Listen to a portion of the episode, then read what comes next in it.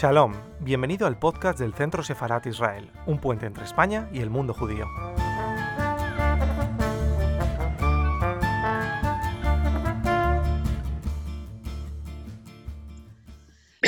Buenas tardes. Eh, en el marco de la Noche de los Libros de la Comunidad de Madrid, Centro Sefarat Israel quiere participar con este encuentro de, sobre Benito Pérez Galdós, pero enfocado desde un punto de vista cercano al mundo judío. Y para eso tenemos privilegio, y digo privilegio porque tenemos uno de los grandes expertos en Benito Pérez Galdós, a Francisco Cánovas y a Borja Martínez. Francisco Cánovas es profesor y ha publicado recientemente una biografía sobre Benito Pérez Galdós que se llama eh, Vida y obra y pensamiento de Benito Pérez Galdós. Y además tenemos a Borja que ha publicado en la revista Leer un central eh, dedicado a, Galdós que se llama Galdós, un genio menospreciado. Esta revista realmente la recomiendo, así igual como el libro de, de Francisco Cánovas. Y nos centraremos en parte también en un libro que pude leer este verano, que es Gloria, y es, creo, una de las primeras novelas en España que toca y que incorpora un personaje judío que tiene unas características que no, son estereotipadas. Es un personaje sefardí que viene de Inglaterra y que cae en España por un accidente y que me parece muy interesante por esa reflexión que hace y, y sobre todo el final que, que habla de algo que quiere ser multicultural. Así que os agradezco que estéis con nosotros esta tarde porque creo que este Benito Pérez este, y su obra merece la pena y además agradecemos este enfoque que nos puede dar ese vínculo con el pensamiento y con la, historia judía española. Muchísimas gracias por estar aquí a los dos y felicidades por vuestra obra. Muchas gracias.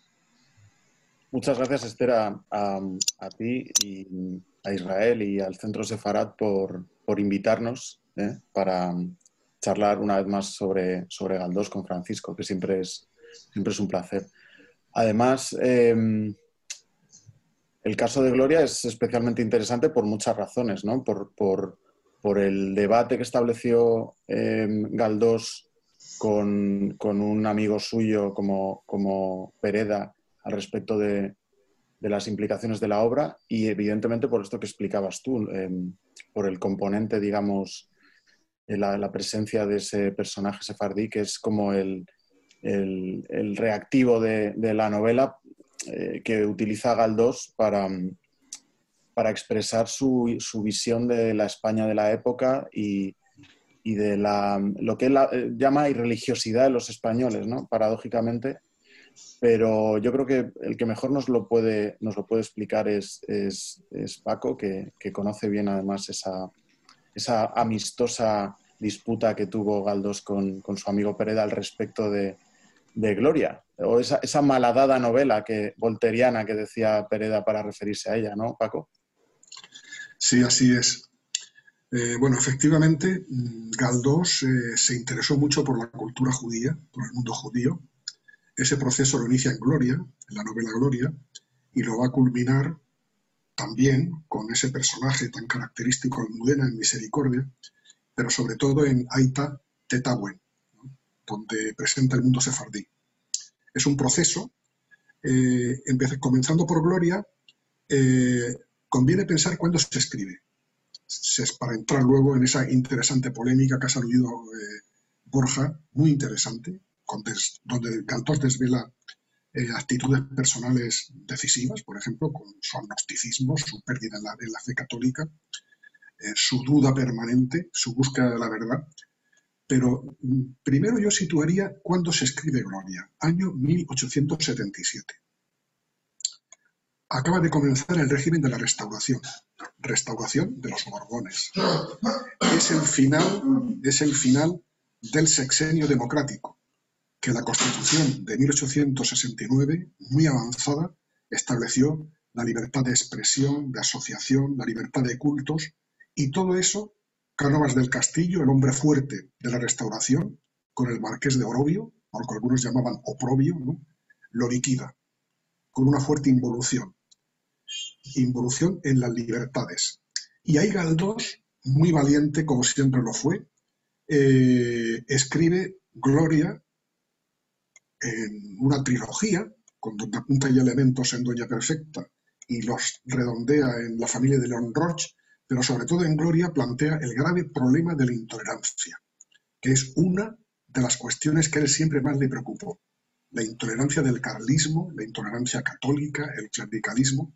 Pensaba que eh, la intolerancia eh, dañaba la convivencia y por eso escribe esta novela.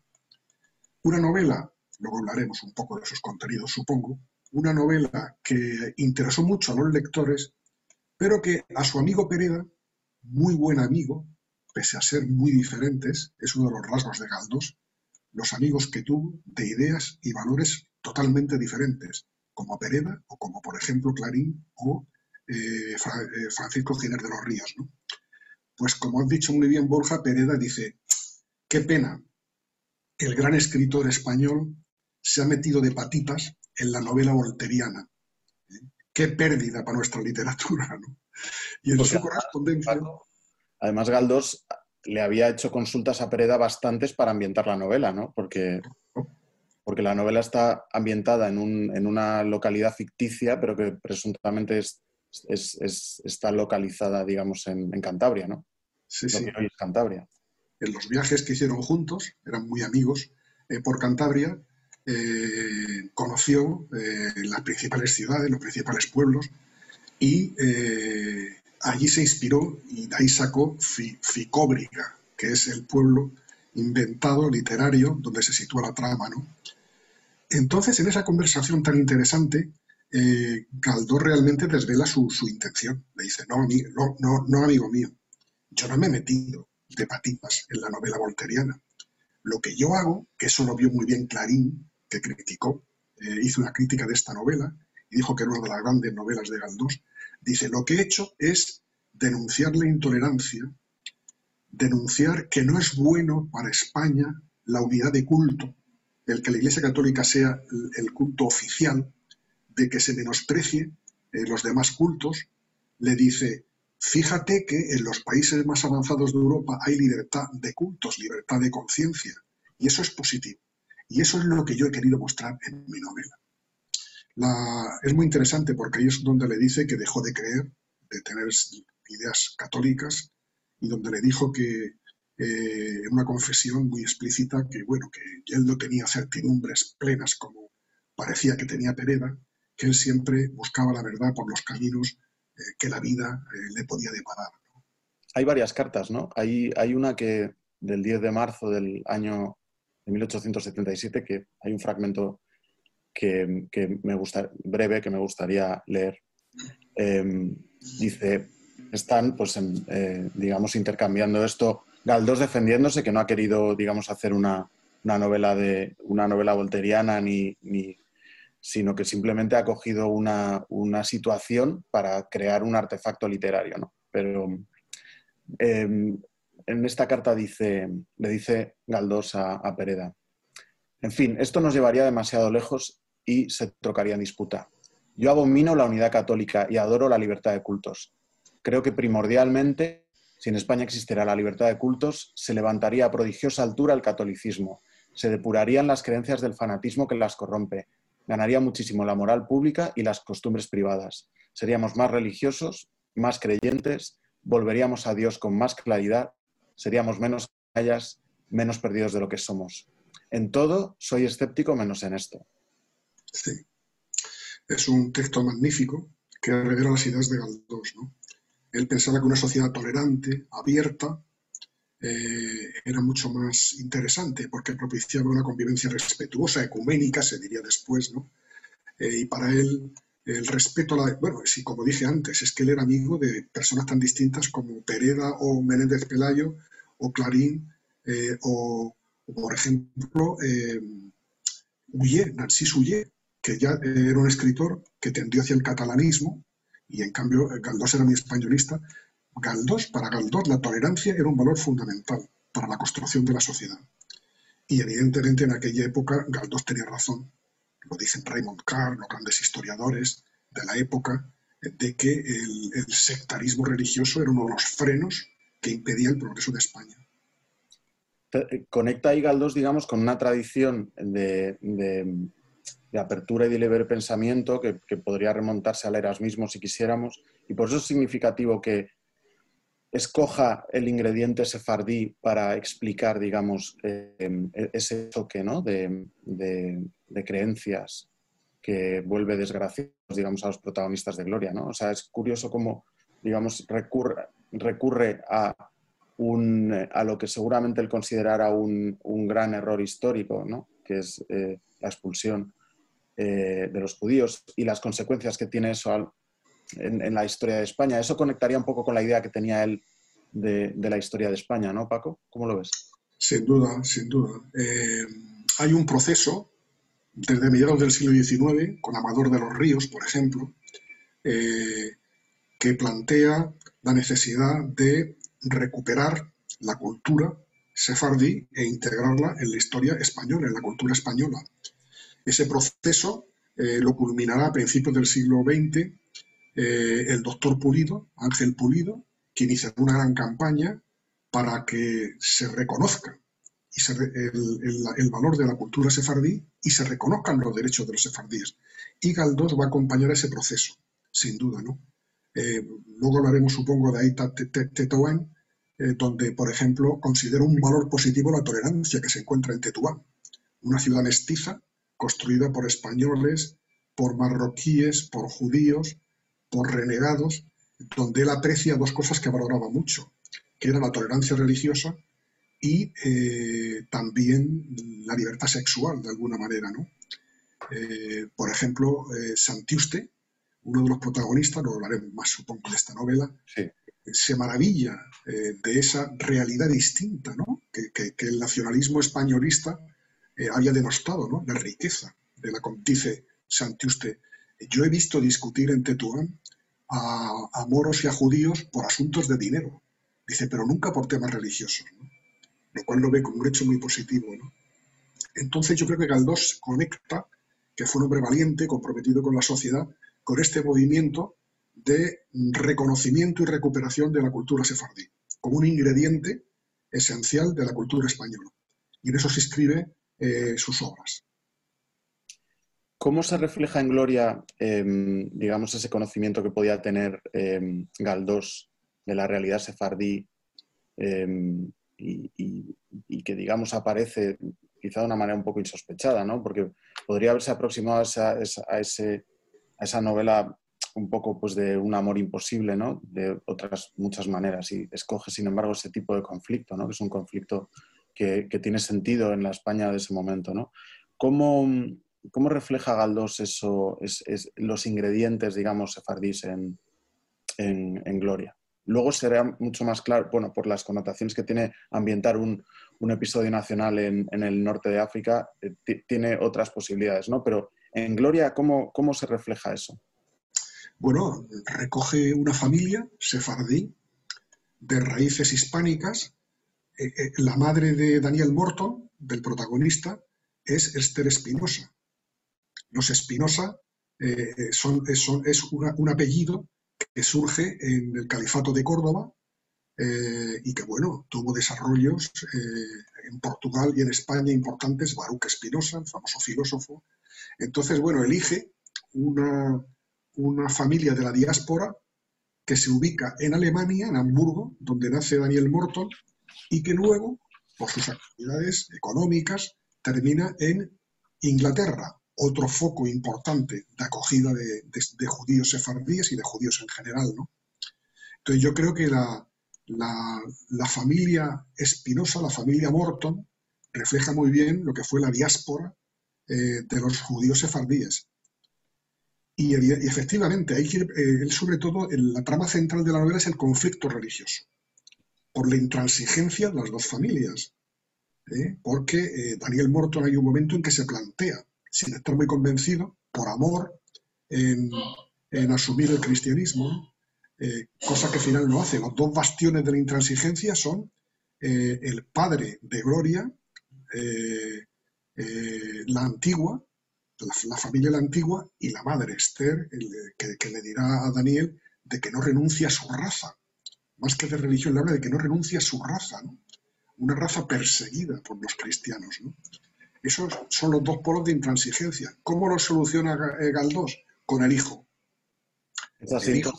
La síntesis del hijo es, muy curiosa porque también es, es muy simbólica, ¿no? Porque el, el, crío se llama Jesús, ¿no? Y está llamado a redimir la intransigencia de, sus, bueno, no de sus padres, sino de, las familias y de la sociedad en la que tuvo lugar, digamos, el, conocimiento de ellos, ¿no? Efectivamente. En, muchas novelas, los hijos ¿eh? que nacen, Espero, ¿eh? en El Caballero Encantado, en, en, diferentes, los hijos simbolizan la nueva sociedad. Y en este caso, Jesús, el hijo de, Daniel y de Gloria, es la esperanza de una construcción de una, de una sociedad, eh, de la construcción de una sociedad tolerante, respetuosa, que acogiese con normalidad las diferencias, ecuménica, que diríamos ahora, ¿no? Eh, ese es el proyecto de Galdós, sin duda. Para Galdós, la diversidad era riqueza, frente a la doctrina oficial de la época, ¿no? que era un, cristianismo en España muy, eh, muy intolerante, muy duro.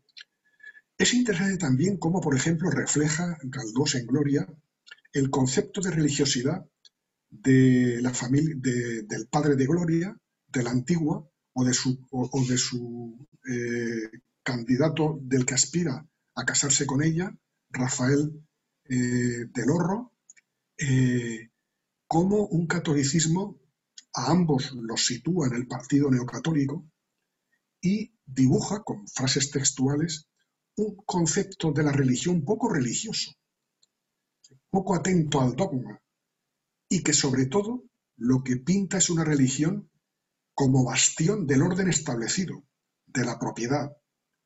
O diría en, el Parlamento, en el Congreso de los Diputados, un primer ministro español, Bravo Murillo, dar al pueblo mucha religión para que no se haga revolucionario. Ese concepto, que es una distorsión de la religión, aparece dibujado precisamente en, Gloria, de forma muy clara y muy explícita. Como elemento de control social, la, religión, evidentemente.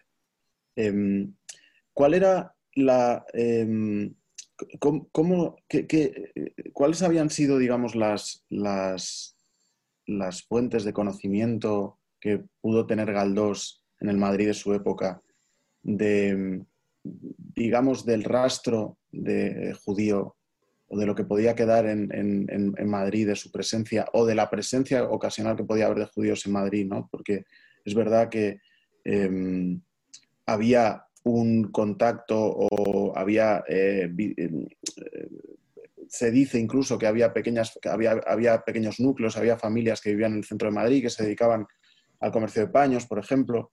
Eh, ¿De dónde saca Galdós, cómo se familiariza un poco con, el hecho, el hecho judío para reflejarlo en Gloria y más adelante en, en Aita Bueno, Galdós era un gran aficionado a la historia, leía mucho y él conocía los escritos de Amador de los Ríos, después se incorporará a todo el movimiento liberal que va a reivindicar la cultura judía, eh, con, el doctor Pulido, eh, pero no hay certidumbre de que Galdós tuviese estrechas relaciones con personalidades o personajes judíos en Madrid en su tiempo. Se dice de que mantenía correspondencia con un judío sefardí de Grecia, de Salónica, eh, y que ahí tenía un elemento de información sobre el tema de, por ejemplo, del lenguaje, del habla, referido a Aita Tetawen, no existían en la época de Galdós estudios muy avanzados. Habrá que esperar a Benaloy en el siglo XX prácticamente, los primeros estudios serios. Eh, yo creo que es, una aproximación histórica global y compartir eh, todo el pensamiento liberal progresista. Pensemos, por ejemplo, el, impacto del caso Dreyfus en Francia, ¿no? de que eh, había que abordar este tema, de que había que superar de una vez todos los recelos que la cultura tradicional conservadora estaba dañando. Claro, porque en la España del momento en el que aparece Gloria, en, 1877, em, ¿cuál era, eh, digamos, la mentalidad respecto a, lo judío y a, los judíos? Había esa pervivencia, digamos, del, recelo y de, la intransigencia, entiendo, ¿no? Sí, eh, yo creo que, lo dije antes, es muy importante la fecha, 77. ¿eh? Después, dos años después de que comienza el régimen de la restauración, con una involución en las libertades muy importante, donde, por ejemplo, se produce la depuración de los catedráticos de la institución libre de enseñanza.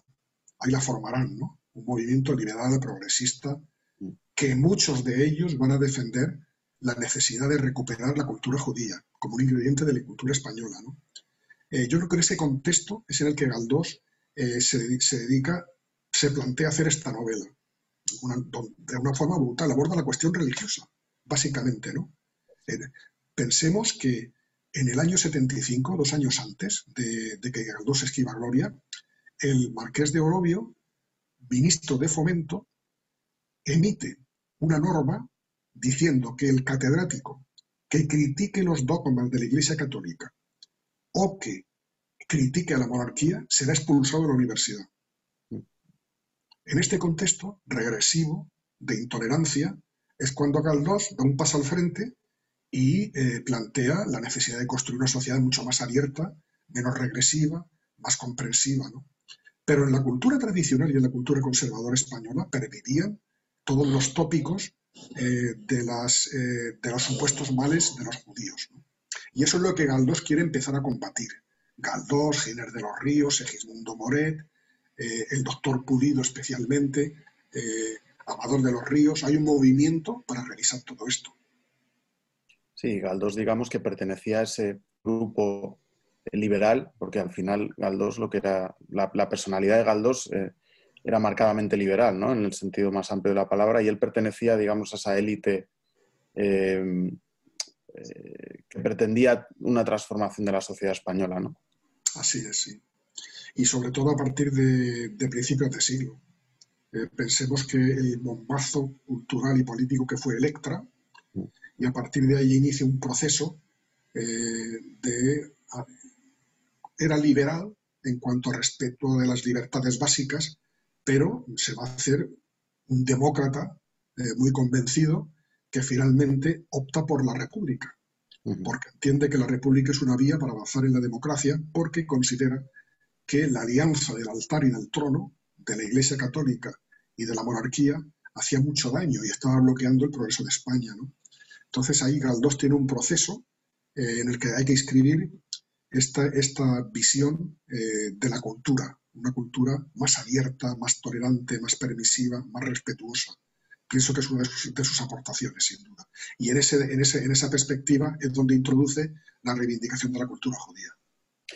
Hay un ingrediente, es verdad que tú en tu libro, eh, digamos que los asuntos personales y los que están relacionados con las mujeres, por ejemplo, en, la vida de Galdós, lo, lo, tocas poco, ¿no? Porque quieres, digamos, respetar esa, esa parcela, ¿no? Pero es verdad que hay un personaje curioso en, la vida de, Galdós, que es Concha Morel, que en un momento dado eh, se convierte y, adopta incluso el nombre de Esther, ¿no? Entonces, no sé si por ahí también hay algún tipo de sensibilidad de Galdós hacia, hacia, hacia el judaísmo, no, lo sé cómo lo, cómo lo ves. Sí, bueno, yo, como has dicho muy bien, no he profundizado mucho eh, las relaciones sentimentales de Galdós porque él siempre dijo que eran de ámbito privado. A él no le gustaba hablar de eso.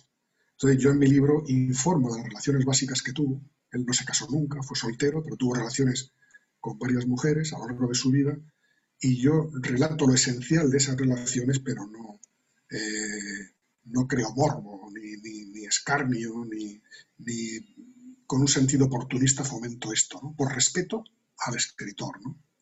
Y efectivamente, eh, tuvo una relación, eh, la segunda, él no tuvo relaciones estables hasta bastante mayor, hasta después de los 40 años, ¿eh? lo cual es llamativo, siendo como un hombre que le gustaba mucho las mujeres.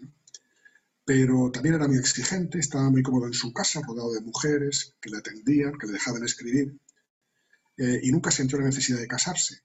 La segunda relación estable que tuvo, la primera fue Lorenzo Cobian, Lorenza Cobian, que fue la madre de su hija María, a quien reconoció y cuidó y la hizo heredera de todos sus bienes.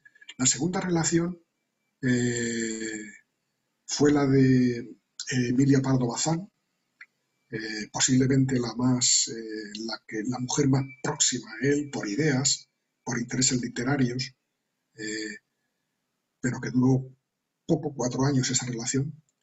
Y después vino, como has citado, la de Concha Moré, que, se, que en Bayona se incorporó al cabo de, los años. Fue una relación que duró ocho años y a, los seis años de la relación, en Bayona se adoptó el nombre de Ruth. Eh, perdón, que he dicho estéreo, efectivamente era, es Ruth. Sí. Eh, bueno, realmente era, era un, eh, Concha era una, chica joven, muy atractiva, que quería ser actriz. Eh, le interesaba el mundo del teatro. No, no consiguió consolidarse profesionalmente y tenía bastantes problemas psicológicos, eh, bastantes inestabilidades. Por eso la relación eh, se fue deteriorando. Y al final intentó al Galdós, ayudándole económicamente, pues que quedaran bien. ¿no? Eh, él no le dio mucha importancia, dadas las características personales de, Concha, de Ruth, no le dio mucha importancia a este hecho. ¿eh? Pensaba que era una forma de, que era un convencimiento sólido, firme, dada la característica de ella. ¿no? Eh, le dio una gran importancia. Curiosamente, Concha le dijo que, que terciara en España con el debate sobre Dreyfus, un debate en Francia durísimo, como es sabido, de una gran repercusión social. Y Galdós, que se mojó tanto, aunque quizás fue unos años después, aquí en España, no quiso terciar en el debate Dreyfus. Él estaba muy interesado en que su obra se desarrollase en Francia, se extendiera en Francia, se difundiera, y yo no sé si, eh, por preservar eso, no quiso terciar en este debate. Cuando, por ejemplo, eh, a partir de 1907, fue por todos los pueblos de España pronunciando mítines eh, rompedores, denunciando el clericalismo, criticando la monarquía, o sea que fue muy valiente. Pero en el momento en que Concha le pide que tercie el debate del caso Dreyfus, no lo consideró oportuno no Es curioso porque además es un debate que en España tuvo mucha repercusión también, o sea que no que hubiera tenido perfecta, perfecto interés o posibilidad de hacerlo. ¿no? Em, pasando un poco a, a Tetawen, que es, em, yo creo que es un, episodio relevante.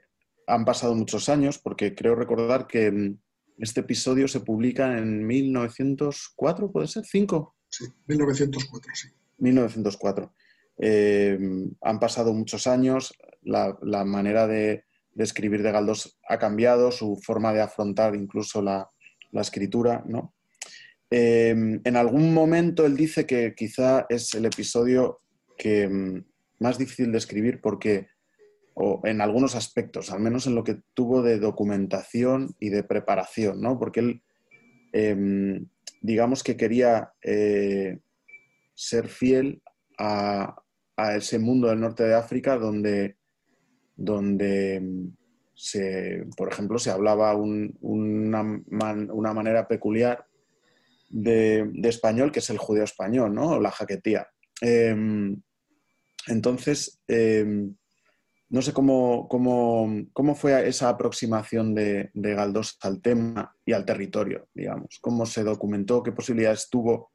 Si efectivamente, una vez más, fue su, condición de, de, lector y de amante de la historia o si tuvo oportunidad de hacer trabajo de campo en España, en Madrid, perdón, con, los judíos que pudiera conocer en Madrid eh, o en, sus, en su visita al, norte de África.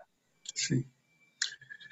Bueno, eh, eh Aita Tetawen eh, forma parte de la cuarta serie de los episodios nacionales. Está dedicada a la época de Isabel II, al periodo isabelino, el anterior es O'Donnell, el anterior episodio, jefe del gobierno que va a iniciar la guerra de, Marruecos, ¿no? O sea, que tocaba, ¿no? Pero lo que está claro es que él quiere aproximar, él vivió esa época, él fue testigo presencial de esa época, ¿no?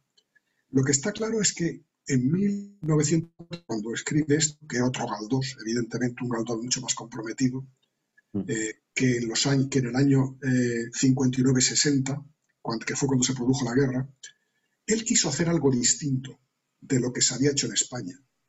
En España, bueno, esta guerra, para situarla, fue una guerra de prestigio. O sea, se la monta el general Leopoldo O'Donnell, que presidía la Unión Liberal, para buscar un motivo de una cierta unidad nacional en torno a una empresa, recuperando esos ribetes imperialistas que habían desaparecido con la pérdida de las principales colonias varias décadas antes. Es una guerra de prestigio, eh, de, poca, de poca proyección, porque además las grandes potencias, Inglaterra y Francia, no estaban dispuestas a que España se expandiera mucho en el norte de África y de hecho pararon esa guerra. Entonces, eh, cuando se produjo la guerra, hubo una literatura, el Marqués de Molins eh, hizo una campaña para que los poetas, los escritores, hiciesen cantos a esta guerra en, los términos más nacionalistas, más españolistas, más tópicos que nos pudiéramos imaginar. Pedro Antonio de Alarcón más o menos siguió por esa línea. Él quiso hacer algo diferente. Él, eh, como has dicho muy bien, quiso, eh, le resultó difícil. ¿eh? Él quiso hacer un buen trabajo, se fue a Tánger, tuvo contactos con un diplomático y espía, a veces los diplomáticos en aquella época también eran espías, Ruiz Orsati, que fue su asesor, su asesor de la realidad marroquí, la realidad judía, el lenguaje.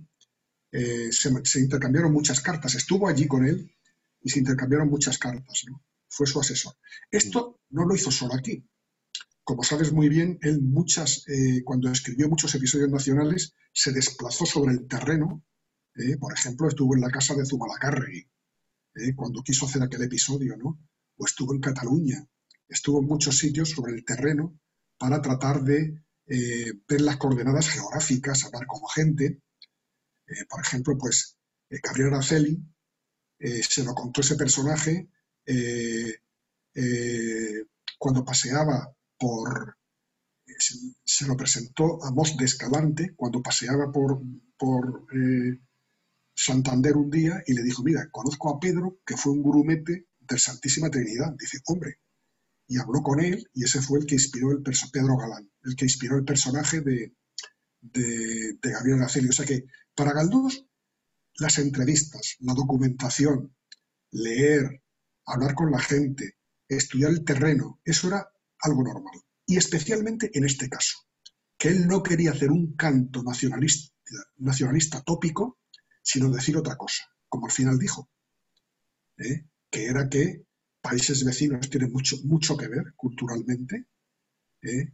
que en Tetuán era una ciudad española, que los judíos, que además es verdad, los judíos sefardíes cuando, cuando llegaron al ejército español se quedaron de piedra viendo que les aplaudían y les apoyaban, porque estaban siendo menospreciados eh, por las fuerzas marroquíes que allí mandaban anteriormente. Él quiere hacer otra cosa y va a ser defender una cultura de la paz, del diálogo, de la cooperación, que personifica en Juan Santiuste, uno de los personajes, uno de los protagonistas que se enamora en Tetuán, por ejemplo, y que descubre esa cultura híbrida, esa cultura mestiza, esa riqueza cultural que le, suena, que, le, la ve cercana a lo que era la cultura española.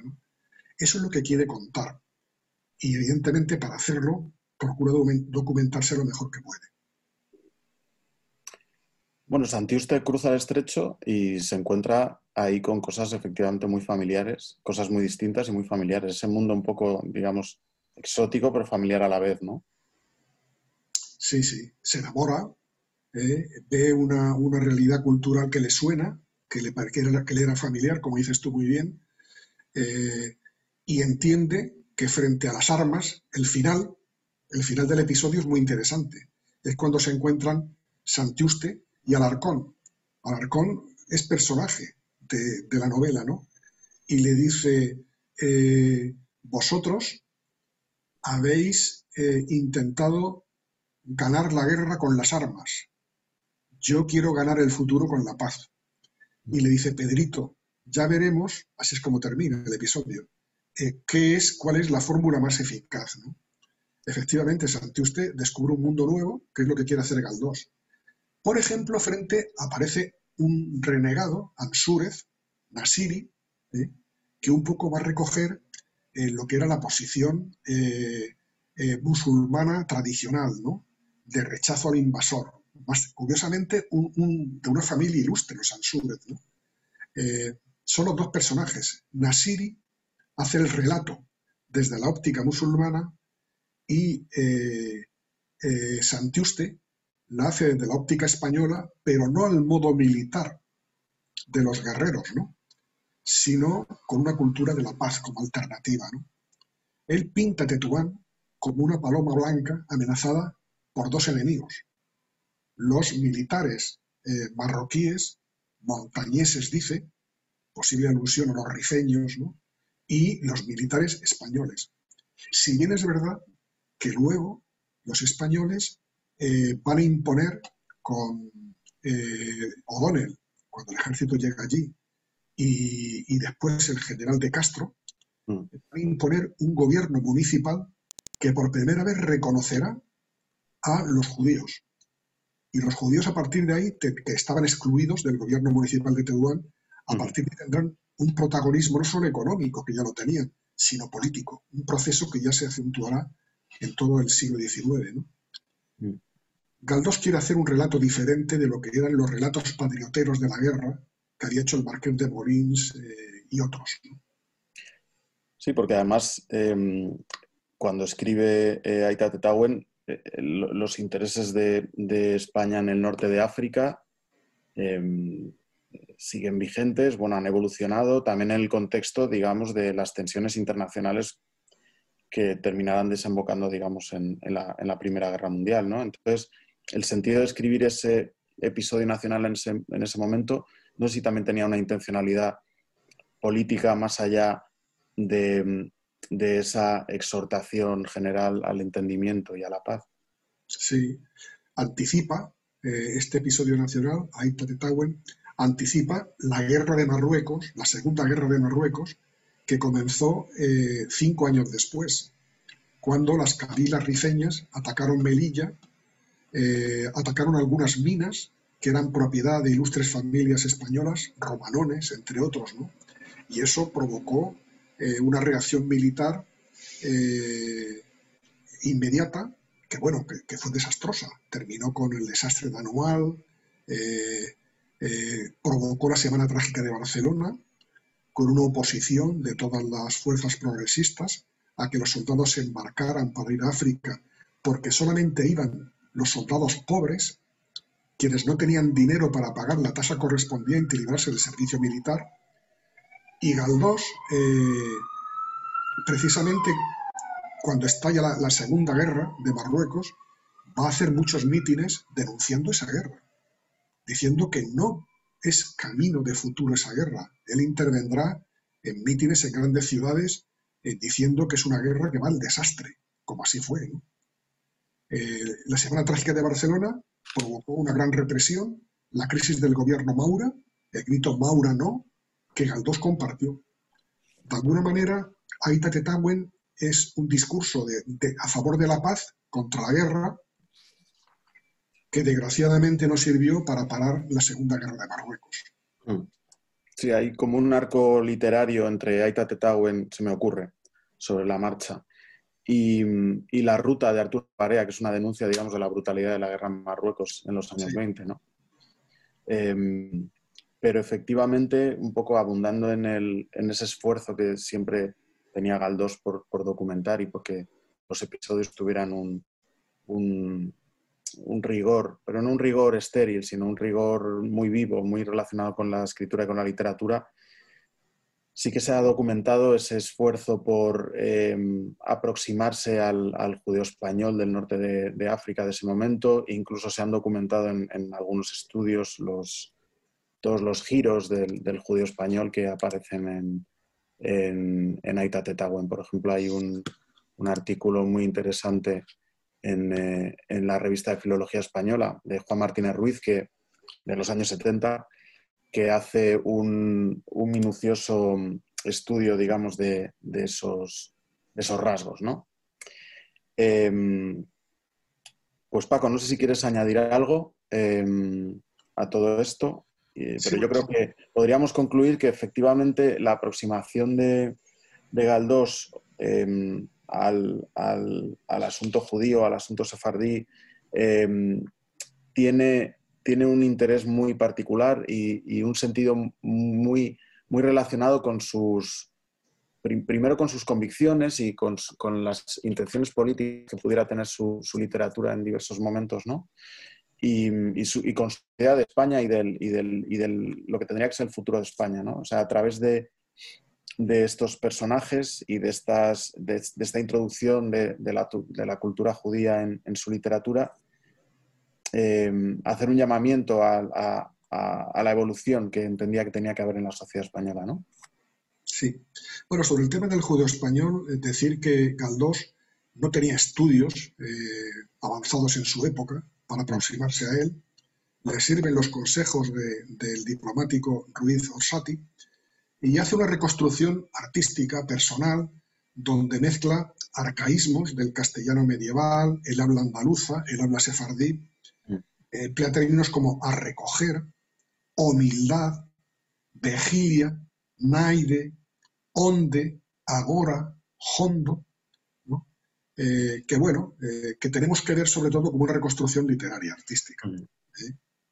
Respecto a esta valoración que tú haces, que comparto plenamente, yo diría que en Gloria hay una reivindicación de una sociedad tolerante, abierta, respetuosa con la diversidad ideológica. Ahí plantea Galdós que la diversidad es sinónimo de riqueza, que hay que respetar y alimentar. Y la esperanza es el niño, el, niño fruto del amor eh, de personas de dos religiones distintas que simboliza esa sociedad nueva, abierta, tolerante, respetuosa. Y Aita Tetawen eh, es un alegato en favor de la paz, más que la guerra, la paz. Galdós siempre rechazó la guerra. El guerra civilismo de las guerras carlistas pensaban que hizo mucho daño y la guerra como instrumento de relaciones internacionales. Y como dice Juan Santiuste, la cultura de la paz es mucho, a futuro, es mucho más interesante que una cultura de la guerra que, como diría Zaña, otro que compartía estas ideas de respeto a la diversidad cultural, la guerra solamente produce sangre, violencia, salpica la convivencia, él decía de los españoles, aludiendo a la guerra civil, empozoña esa convivencia, pero bueno, dirá, al cabo del tiempo eh, se supera esa realidad y se sale a flote en un ambiente de más libertad. Muy bien, Paco. Pues ha sido un placer hablar de Galdós contigo una vez más y y, hacerlo para, para, el Centro Sefarad, en el Centro Sefarad, en esta ocasión para la, para la Noche de los Libros, en esta Noche de los Libros un poquito especial por las circunstancias, ¿no? Muchísimas gracias a los dos. Muchísimas gracias, Francisco. Gracias, Borja. Nos quedamos con ese mensaje, con ese mensaje del hijo que sale de Gloria, ¿no? Que es la forma de, entenderlo. Que, y además yo creo que, la España de hoy en muchos sentidos también es una España que con relación al mundo judío es, eh, ha, triunfado esa visión de, de Galdós. Una prueba de ello es Centro Sefarad Israel, que es una institución del Ministerio de Exteriores, pero que, que está ahondando y profundizando en esta huella, en esta memoria judía de España. Así que muchísimas gracias a los dos.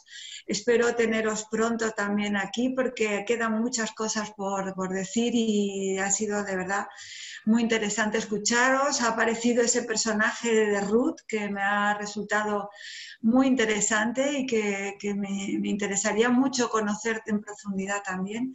Así que os invito para, que podamos seguir próximamente en, profundizando en, esta, en estos personajes que han salido hoy. Muchísimas gracias a los dos. Y nada más, eh, Centro Sefarad Israel, como sabéis, eh, puede estar ahora trabajando online en esta noche de los libros, pero esperamos que pronto podamos abrir de nuevo nuestra, nuestras salas para, para todos vosotros. Gracias. Muchas gracias. Muchas gracias.